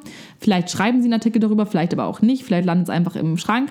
Und sag mal, bei mir als Blogger oder YouTuber mache ich zumindest ein Video drüber. Und die Leute können sich wirklich anschauen und haben was, was quasi für immer da ist und für immer online besteht. Und so fing das eigentlich an bei mir. Und dann irgendwann, wie gesagt, kam Geld dazu, dann haben Firmen gesagt, okay, wir geben dir noch ein bisschen Geld dazu, wenn du einen Blogpost machst oder eben einen Instagram-Post Instagram machst oder eine Insta-Story und ähm, mittlerweile ist es alles super professionell geworden. Das heißt, mittlerweile gibt es auch ganz klare Regeln. Es gibt immer noch nicht hundertprozentige Gesetze, aber Kennzeichnungspflicht ist unglaublich wichtig. Ich habe eigentlich schon immer versucht zu sagen, wenn ich was bekommen habe umsonst. Ich habe eigentlich immer gekennzeichnet, auch bei YouTube-Videos. Bei YouTube war das ein bisschen früher als beim Blog und auch bei Instagram, dass man wirklich immer sagen muss zur Produktplatzierung oder durch Werbung finanziert oder ähm, Werbelinks enthalten, wie auch immer aber auch bei Instagram finde ich eine unglaublich tolle Entwicklung und auch super wichtig, dass mittlerweile wirklich viel gekennzeichnet wird. Also eigentlich hoffentlich alles. Ich kriege es immer noch mit bei Leuten, äh, bei Kolleginnen und Kollegen, wo ich die gleiche Anfrage bekomme und ich weiß, dass da Geld geflossen und ich weiß, dass dieses Produkt nicht umsonst auf deren Kanal gelandet ist und dann einfach keine Anzeige, keine Werbung, nichts steht. Nicht mal Danke an die, an die Marke, sondern einfach so getan, als ob man das Produkt wirklich privat benutzt und da kann ich auch komplett verstehen, dass dann ähm, Leser, Zuschauer ärgerlich sind, ähm, sich verarscht fühlen. Weil natürlich wir als Blogger, Influencer haben einen unglaublichen Vorteil. Wir bekommen so viele Produkte zugeschickt, so viele Produkte umsonst. Und weil sich die Firmen einfach erhoffen und erwarten, denken, dass wir quasi in dem Sinne kostenlose Werbung machen, weil im Endeffekt ist es nichts anderes als eine TV-Werbung. Wenn ich auf Insta-Story ein Produkt in die Kamera halte und euch sage, schaut mal, dieses Produkt ist der Hammer, ich benutze es jeden Tag, meine Tagesroutine, meine Creme, dann könnt ihr sicher sein, dass es auch wirklich so ist. Also ich habe mittlerweile ich mache das seit neun Jahren und ich habe ganz, ganz früh gemerkt, natürlich, ich gebe auch zu, ganz am Anfang, wo ich ganz neu war, wo ich da die 40 Euro verdient habe, habe ich vielleicht auch mal einen Blogpost über was gemacht, was ich jetzt nicht hundertprozentig toll fand oder wo ich einfach dachte, oh mein Gott, ich verdiene 40 Euro, das ist so krass. Ich, dafür müsste ich eigentlich vier Stunden arbeiten so oder fünf Stunden. Ähm, natürlich habe ich auch mal Sachen beworben, die ich vielleicht privat gar nicht so benutzt habe. Das hat sich aber ziemlich schnell geändert, als ich gemerkt habe, hey, das bringt irgendwie nichts, damit verarsche ich mich nur selber und das bringt meinen Leuten auch nichts. Die merken das, die kennen mich mittlerweile viel zu gut. Ähm, und das kann ich auch niemandem raten. Also nur weil jemand Geld bezahlt für ein Produkt, heißt das nicht, dass ihr den Tee oder das Scrub oder äh, weiß ich nicht, den, den fünften Staubsauger in die Kamera halten müsst. Wenn es aber wirklich so ist, dass ihr die Sachen benutzt, dann ist es auch völlig okay, dafür Werbung zu machen. Ich finde, das muss jeder für sich selber entscheiden. Das kann auch niemand von den Followern sagen, oh, du benutzt das gar nicht. Das musst du wirklich für dich als jemand, der in dem Bereich arbeitet, entscheiden. Ist das authentisch? Ist das ehrlich? Benutze ich das Produkt wirklich? Würde ich mir das auch selber kaufen? Das sind immer so die Sachen, die ich mir, die Fragen, die ich mir stelle. Wenn ich etwas zugeschickt bekomme oder eine Anfrage bekomme für eine Kooperation, ähm, egal ob bezahlt oder unbezahlt, überlege ich mir, würde ich das Produkt einfach selber benutzen? Finde ich das toll oder würde ich es eigentlich nur promoten, wenn ich dafür Geld bekomme? Und wenn das die Antwort ist, dann ist es scheiße, dann sage ich nee. Sorry, dann können Sie mir noch so viel Geld anbieten. Es muss einen Mehrwert haben für die Leute, die mir folgen und auch für mich persönlich. Und wenn ich sage, nee, ich würde das nur machen, weil ich dafür Geld bekomme, dann ist es definitiv der falsche Ansatz. Ich kann das verstehen, dass man das am, am Anfang manchmal macht, weil man einfach natürlich auch irgendwie geblendet ist oder sich denkt, oh mein Gott, das ist gerade so viel Geld. So viel Geld habe ich in einem Monat nicht mal in meinem normalen Job, in meinem Angestelltenjob verdient ähm, dann ist das natürlich sehr, sehr, sehr verlockend. Aber das ist, glaube ich, auch so eine Sache, die sich gerade sehr positiv entwickelt, dass da viele, ähm, oder sage ich mal, dass sich die Spreu so ein bisschen vom Weizen trennt, ähm, dass die Leute, die es schon länger machen, professionell machen, auch wirklich darauf achten, dass sie nur noch Kooperationen eingehen, die wirklich auch zu der Person passen. Andersrum gibt es, glaube ich, auch immer so ein bisschen dieses Misconception. Viele denken, oder es gibt viele große Accounts, die haben auch ein paar Millionen äh, Follower, äh, unglaublich tolle, riesige Kampagnen mit großen Designermarken. Und äh, ich glaube, viele denken immer, dass diese Leute unglaublich viel Geld verdienen, was natürlich auch teilweise definitiv so sein kann. Aber ich weiß auch von vielen, die teilweise weniger verdienen als Leute, die ich kenne, die 100.000 Follower haben. Also man darf sich wirklich von dieser Anzahl der Follower nicht täuschen lassen. Es kommt einfach auch auf die Qualität an der Follower, ähm, auf die Qualität der Beiträge. Es gibt Leute, die haben vielleicht nur 30.000 Follower auf Instagram, haben aber einen Blog, der jeden Monat von 200.000 Menschen oder 100.000 Unique Visitors besucht wird. Und das ist immer noch super viel wert. Also nur weil ihr jetzt nicht super viele Follower habt, heißt es das nicht, dass ihr damit kein Geld verdienen könnt. Und äh, manchmal kommt es ja auch gar nicht darauf an, Geld zu verdienen. Manchmal möchte man ja auch einfach nur Produkte umsonst haben. Um auf diese eine Kategorie von den Influencern zurückzukommen, die vielleicht gar kein Geld verdienen, sondern einfach umsonst reisen müssen. Wenn ihr zum Beispiel vielleicht einen Reiseaccount habt, ihr reist unglaublich gerne, ihr macht vielleicht auch Backpacking oder äh, Couchsurfing, habe ich früher auch super viel gemacht. Ähm, ich sag mal so, wenn ich 2011, 2000, oder 2010, 2009 schon Instagram gehabt hätte, wäre ich wahrscheinlich jetzt ein großer Reiseaccount, weil ich damals unglaublich viel privat gereist bin mit meinem damaligen Freund super, super low budget, aber da hatte ich ein super scheiß Handy, da hatte ich noch nicht mal ein iPhone und ich hatte noch nicht mal ein richtiges Smartphone, glaube ich, oder ein schlechtes, aber die Kamera ist ja auch einfach noch nicht so gut. So gesehen ist es heutzutage viel, viel, viel leichter als noch vor fünf oder zehn Jahren, guten, qualitativ guten Content zu erstellen. Und gleichzeitig ist natürlich auch viel, viel mehr Konkurrenz unterwegs. Mittlerweile hat fast jeder einen Instagram-Account, ob es privat oder beruflich. Fast jeder folgt irgendwelchen Leuten online und es ist einfach ein unglaublich riesiger Markt geworden. Natürlich fließt viel, viel mehr Geld, aber es ist auch viel, viel mehr Leute, die Accounts haben, auch viel mehr Leute, die, die Follower kaufen, die Likes kaufen, die Engagement kaufen, die ein falsches quasi Engagement, einen falschen Account vorweisen, dadurch Geld verdienen, dadurch Firmen ähm, keine Umsätze machen, keine Verdienste machen, nicht zurückbekommen und sagen, ey, ganz ehrlich, Influencer-Marketing ist scheiße, das funktioniert doch gar nicht, ich mache das nicht mehr. Es gibt immer Vor- und Nachteile. Ähm, aber um das Ganze mal hier abzuschließen, ich glaube, ich laber schon eine Stunde. Es tut mir leid, dass es so unglaublich lang geworden ist. Ich hoffe, es ist trotzdem interessant für euch. Ähm, ich denke, diejenigen, die es interessiert, äh, haben hoffentlich trotzdem noch was Neues gelernt, weil es einfach so ein großes äh, Feld ist. Ja, aber wie gesagt, um vielleicht mal kurz zusammenzufassen, es gibt keine festen Preise. Äh, man muss immer darauf achten, wie auch das Engagement ist, wie die Qualität der Follower ist. Lasst euch Statistiken schicken, lasst euch Views schicken. Gerade bei Insta-Stories, wenn jemand, sagen wir mal, eine halbe Million Follower hat, aber nur 5000 Views hat auf der Insta-Story, dann läuft da irgendwas falsch. Entweder sind sie unglaublich langweilig oder können keine Insta-Stories machen oder sie haben einfach falsche und gekaufte Follower. Ähm, lasst euch wirklich auch immer informieren, fragt nach Zahlen, fragt nach bereits ähm, Verkaufszahlen, nach be bereits äh, vorhandenen Kooperationen, Best Case Studies. Ich persönlich, das genau wollte ich vorhin noch sagen, weiß, dass ich super gut verkaufen kann, einfach weil ich so persönlich bin, weil ich das schon so lange mache wahrscheinlich, weil mir auch, denke ich, viele vertrauen und weil ich auch immer nur Produkte promote, die ich wirklich gut finde. Dafür habe ich zum Beispiel gar nicht so viele Follower. Also es gibt Leute, die haben weitaus mehr Follower als ich und trotzdem weiß ich, dass ich unglaublich gut verkaufen kann. Und ich habe auch von Freunden, auch privat, denen ich schon geholfen habe, bei Apps zu promoten und so weiter, gehört, dass ich teilweise mehr zum Beispiel Downloads gehabt habe, ähm, wo ich auch nicht verdient habe und so, aber einfach, dass sich quasi über meinen Link teilweise mehr Leute angemeldet haben als über jemanden, der eine Million Follower hat. Und damals hatte ich vielleicht 100.000 Follower. Also es ist wirklich, es kommt nicht immer auf die Größe drauf an, sondern eher auf die Qualität und auch darauf, woher die Leute kommen, warum sie einem folgen. Und im Endeffekt es gibt so eine breite Masse an Followern, an Influencern, an dem ganzen System, das nicht immer nur heißt, weil man unglaublich viele Follower hat, verdient man viel Geld oder weil man weniger hat, verdient man kein Geld. Und ihr könnt auch Reisen und Sachen umsonst bekommen, wenn ihr nicht viele Follower habt. Also jetzt vielleicht nochmal an alle da draußen, die sagen, ja toll, Lisa, ist jetzt schön, dass du darüber die ganze Zeit erzählt hast, aber bringt mir auch nichts, weil ich habe nur 2000 Follower. Gerade heutzutage oder gerade in den letzten Monaten ist dieser Trend, äh, Micro, Microblogger. Also es gibt Micro und Macro. Äh, Micro sind kleine Blogger, kleine Influencer. Das heißt, das ist ganz, ganz unterschiedlich, wie das aufgeteilt wird. Ich habe schon mit vielen Firmen, mit vielen Agenturen geredet. Manche sprechen von Mikro-Influencern, wenn es 50 bis 100.000 Follower sind. Andere sagen, nee, bei mir fängt Mikro schon ab 2.000 Follower an. Es gibt ähm, Webseiten wie zum Beispiel eben äh, Reachbird oder ähm, Reach Hero oder Buzzbird, wo ihr euch anmelden könnt, wo ihr auch mit wenig Followern schon Geld verdienen könnt. Oder auch von zum Beispiel Burda, die haben auch so eine neue Plattform rausgebracht vor ein paar Monaten, wo ihr euch sozusagen als Gratistester anmelden könnt. Da braucht ihr nicht mal viele Follower haben. Ihr könnt 500 Follower beim Instagram-Account haben, die sagen, ja, aber die 500 Leute sind zumindest Freunde und Familie, die interessiert das dann auch, die schauen sich das dann auch an und dann kriegt ihr Sachen umsonst zum Testen. Ganz klassisch wie damals auch, wenn man, weiß ich nicht, von Yves Rocher was zugeschickt bekommen hat oder von irgendwelchen Katalogen. Vielleicht kennt ihr es noch aus eurer Kindheit, ähm, wenn es da so Testerinnen gab oder von Chibo oder Otto, wie auch immer, konnte man sich auch teilweise anmelden. Und im Endeffekt ist das nichts Neues. Es ist einfach nur anders mittlerweile. Und ähm, es gibt so unglaublich viele Möglichkeiten. Es gibt Brand Ambassadorships, äh, wo ihr wirklich einen festen Deal mit einer Marke eingeht, wo ihr sagt, hey, ich bin jetzt für ein halbes Jahr oder ein Jahr lang an die und die Marke gebunden, bekommt dann natürlich auch einfach viel, viel mehr Geld. Ähm, gerade wenn ihr mal so zurückdenkt, ich weiß nicht, ihr kennt bestimmt alle die klassische Werbung von äh, Nespresso zum Beispiel und ähm, na, wie heißt er? Ich habe gerade einen Blackout, aber ihr wisst, wen ich meine, ähm, den Schauspieler. Den grauhaarigen, hier, George, George Clooney, genau. So, ihr kennt alle die Werbung und es gibt ja so große Werbekampagnen, große Werbedeals, wo Millionen fließt äh, an Werbegeldern. Auch viele Sportler machen ja wirklich in, ihr Haupteinkommen eigentlich durch Werbedeals aus und gar nicht mal durch die sportliche Leistung quasi. Das ist bei Fußballern, bei Basketballern bei Footballern äh, relativ ähnlich. Ähm, ihr kennt diese großen Nike-Deals, die großen Puma-Deals, die großen Adidas-Deals. Da fließen Millionen von Gagen.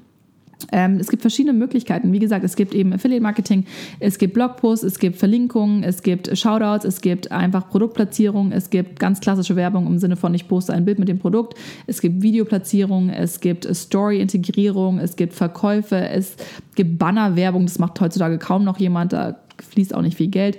Ja, das sind eigentlich so die Haupteinkommen und natürlich dann eigene Produkte. Das vielleicht noch die letzte Kategorie, die ich noch ganz kurz anschneide, bevor ich mich wirklich verabschiede. Sorry für dieses Zuspammen. Ich hoffe, es interessiert euch trotzdem. Ähm, dann gibt es natürlich noch eigene Produkte erstellen. Also das heißt, vielleicht als Blogger, als Influencer ein eigenes Produkt rausbringen, ob das jetzt Sportklamotten sind oder ein Nahrungsmittel oder ein Haarprodukt oder ein Beauty-Produkt wie ein Lippenstift in Kooperation mit einer Firma zusammen oder auch ähm, alleinstehend. Also es gibt zum Beispiel, ich habe ja auch einen Deal gehabt mit Fahr, wo ich mein eigenes Duschgel rausgebracht habe oder jetzt mit Steelness habe ich meine eigene Schmuckkollektion und das läuft ganz unterschiedlich ab. Also es gibt Deals, da äh, kriegt man quasi vorab oder einen Teil vor, einen Teil danach ähm, eine feste Summe, die einfach vorab ausgemacht wird, die verhandelt wird. Da werden feste Postings klar gemacht, okay, so und so viele Sachen musst du posten, so und so viel auf Instagram, so und so viel auf dem YouTube-Kanal, so und so viel auf dem Blog, wie auch immer. Und dafür bekommst du X Amount of Money. Also so und so viel Geld bekommst du dafür. Ähm, dann gibt es welche, wo du verkaufsbeteiligt bist, also im Endeffekt auch Provi auf Provisionsbasis, wo man sagt, okay, äh, du verkaufst so und so viele Teile, davon kriegst du 10 oder 20 Prozent. Und eine Sache, die viele von euch sicherlich überschätzen, ist zum Beispiel diese Provisionsgeschichte. Also auch wenn ich zum Beispiel meine eigene Schmuckkollektion habe, heißt nicht, dass ich von diesen 60 Euro, was ein Schmuckstück kostet, 60 Euro bekomme oder 50 oder 40, nicht mal 10. Also im Endeffekt Oft sind diese Deals viel, viel kleiner, als man vielleicht denkt, aber ich als Blogger oder Influencer mache es trotzdem, weil ich mir denke, hey, ist doch mega. Ich habe meine eigene Schmuckkollektion, ich kann meinen eigenen Schmuck tragen oder mein eigenes Duschgel benutzen oder meine eigene Sportklamotten tragen oder mein eigenes äh, Kochbuch rausbringen oder wie auch immer. Also gerade so Geschichten wie Bücher schreiben zum Beispiel bringen unglaublich wenig Geld. Es gibt so viele Dinge und andersrum gibt es wieder Kooperationen, wo man vielleicht gar nicht so viel macht und man kriegt unglaublich viel Geld. Also es ist wirklich ein der Wild West. Es ist immer wirklich, wir sagen auch mal, es ist the Wild West. Man kann nichts verallgemeinern. Auch wenn ihr als Firma mit jemandem arbeiten möchtet, ihr müsst immer individuell nach dem Media Kit fragen, individuell nach Preisen fragen. Nur weil jemand, der 300.000 Follower hat, nur 1000, in Anführungsstrichen nur 1000 Euro für ein Post nimmt, ein anderer, der eine halbe Million hat, nimmt aber irgendwie 5000 oder nimmt nur 100 Euro pro Post. Man kann es nicht verallgemeinern. Manche verkaufen sich viel zu günstig, andere verkaufen sich zu teuer, andere können es wiederum ähm, vertreten, weil sie auch verkaufen können, weil sie auch genau wissen, dass dabei auch was rumkommt für die Firma. Ich persönlich kann euch raten, aus der Sicht, wenn ihr auf der anderen Seite steht, quasi auf der Marketingseite, wenn ihr ein Produkt habt, mit dem ihr das Influencer-Marketing machen möchtet. Schaut euch die Profile ganz genau an, lasst euch vorab wirklich Best-Case-Studies schicken, lasst euch Media-Kits schicken, lasst euch Statistiken schicken, lasst euch Views schicken, ganz, ganz klar, Kommentare. Checkt das vorher ab, bevor ihr sagt, okay, der der Person gebe ich so und so viel Geld. Andersrum, wenn ihr auf meiner Seite seid und ein Blogger oder Influencer seid, schaut, wo ihr, wo drin ihr stark seid. Wenn ihr einfach nicht verkaufen könnt, weil eure Leser vielleicht euch eher folgen, weil sie eure Bilder einfach toll finden und sich einfach inspirieren lassen, dann ist das gar kein Problem. Aber dann lügt darüber nicht. Dann seid ehrlich und sagt, pass auf, ähm, wenn ihr mit mir arbeitet, ihr werdet vielleicht nicht die meisten Verkäufe machen, aber ihr bekommt unglaublich tolle Bilder. Diese Bilder werden vielleicht pro Tag 20 Mal repostet. Das heißt, es sehen unglaublich viele Leute. Es ist quasi eher klassische PR. Jeder muss für sich seinen eigenen Weg finden. Es gibt genug Platz für jeden. Ich finde auch immer dieses ganze Konkurrenzding unglaublich überflüssig, weil im Endeffekt äh, nur weil ich jetzt quasi, sagen wir, mich fragt jemand nach einem Kontakt, kannst du mir den und den Kontakt von einem Hotel geben oder den Kontakt von der Marke, dann mache ich das in der Regel bei den Leuten, die mir auch helfen, weil ich denke, ganz ehrlich, im Endeffekt muss sich die Marke entscheiden, ob sie mit der Person arbeiten möchte oder nicht. Immer dieses Denken, oh mein Gott, bloß nichts abgeben, bloß nicht, ich möchte nur mit der Marke arbeiten, das funktioniert einfach nicht mehr. Heutzutage sind die Marken nicht dumm, die Agenturen sind nicht blöd, die kriegen auch so die Kontaktdaten raus. Und manchmal ist es einfach unglaublich schön, wenn man selber sagt, so hey, ich habe ein cooles Projekt, ich habe eine tolle Idee und ich glaube, diese Marke würde perfekt dazu passen, dass man auch mal von sich aus auf eine Marke zugeht. Man muss nicht immer nur warten, man kann auch aktiv sein, aber versucht immer einen Mehrwert zu bieten und geht nicht einfach frech zu einer Marke hin oder zum Hotel und sagt, hey, ich möchte hier umsonst schlafen, zwei Nächte oder ich möchte auch Room oder ihr sagt einfach ja und dann sagt das Hotel ja und dann kommt ihr nachher äh, wollt auschecken und dann sagt das Hotel ja, aber hier Roomsource musst du selber zahlen und dann beschwert ihr euch. Das gibt es ja auch. Genau diesen Fall gab es ja auch gerade in den Medien dass eine ähm, ja, YouTuberin aus, glaube, England oder Irland äh, eine Hotelkooperation quasi wollte und äh, for free mit ihrem Partner da zwei, drei Nächte schlafen wollte und sich dann irgendwie aufgeregt hat, als es nicht geklappt hat. Oder andersrum habe ich auch schon oft mitbekommen von Hotelchefs, mit denen ich befreundet bin, die ich kenne, dass es Leute gibt, die dann da eine Nacht umsonst schlafen, dann auf einmal noch eine Nacht länger bleiben, ohne es direkt abzusprechen, dann erwarten, dass die zweite Nacht auch noch bezahlt wird, Roomservice für 300 Euro bezahlen und nachher nicht zahlen wollen. Und das ist natürlich Quatsch. Da sage ich auch, Leute, das geht nicht. Da fühle ich mich auch richtig, richtig schlecht an, quasi Teil äh, dieser Society in Anführungsstrichen oder dieser Szene zu sein, weil es gibt immer Leute, wie in jedem anderen Beruf auch, die es super professionell machen. Es gibt Leute, die verarschen. Es gibt Leute, die scheiße sind, die auch menschlich unglaublich schwierig und kompliziert und zickig und was weiß ich sind. Und es gibt andersrum unglaublich tolle Leute. Ich habe so viele tolle Mädels und Jungs kennengelernt durchs Bloggen und durch Instagram und Social Media. Aber andersrum gibt es auch immer Leute wie im normalen Leben, mit denen man nicht klarkommt. Und das ist völlig okay. Nur an alle Kolleginnen und Kollegen da draußen, seid einfach nett und behandelt die Leute so, wie ihr sie im normalen Leben auch behandelt. Weil ich weiß, manchmal ist man so ein bisschen dazu geneigt, weil man eben Follower hat oder weil man eben diese extra Währung hat, diese Zahl online hat, dass man denkt, man ist was Besseres, aber ist man nicht. Nur weil man 100.000 oder 50.000 Follower hat online, heißt es nicht, dass man diese Menschen auch in echt kennt oder dass man diese Menschen auch in echt hinter sich hätte und dass man besser ist. Man ist einfach nur, man hat einen anderen Job als alle anderen. Man ist vielleicht mehr in der Öffentlichkeit, man muss vielleicht mit mehr Kritik klarkommen. Ähm, man hat vielleicht auch gleichzeitig auch viel mehr Insights in eine gewisse Zielgruppe, in eine gewisse Gesellschaftsgruppe, aber gleichzeitig sagt es nichts über dich und deinen Charakter aus. Und das finde ich unglaublich wichtig und das ist mir auch immer super, super wichtig. Deswegen freue ich mich natürlich auch immer, wenn ich dann Leute kenne, die sagen, Luisa, oh, du bist ein echter genauso wie in deinen Insta-Stories oder ähm, weiß nicht, bist noch cooler oder du bist ja genauso. Das ist für mich das beste Kompliment, weil ich versuche wirklich, mich nicht zu verstellen.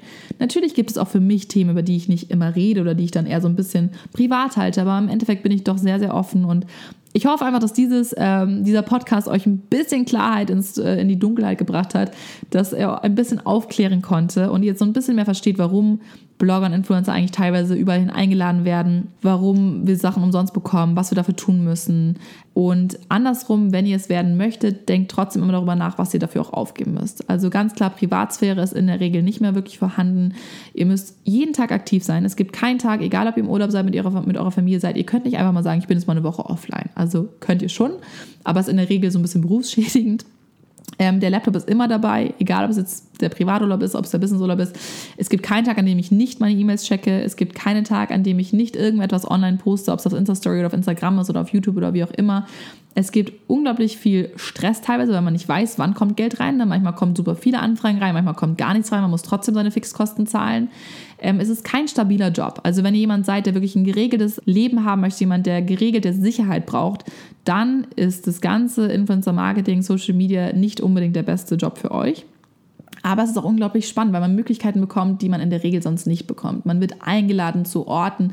Man darf einen Lebensstil teilweise führen, den man sich privat niemals leisten könnte. Ich weiß jetzt auch nicht, ob ich mir privat ähm, jedes Mal im Hotel einen Fünf-Sterne-Deluxe-Room oder so eine Suite da buchen würde. Da reicht auch mal ein ganz normales Zimmer. So, ne? Also klar gibt es Dinge, die muss man ganz, ganz klar auch sagen und wahrnehmen, die man einfach, wo man einen riesen Vorteil hat, wo man wirklich Dinge ausprobieren darf, Sachen bekommt, ähm, Möglichkeiten ähm, bekommt die einem sonst vielleicht verborgen blieben.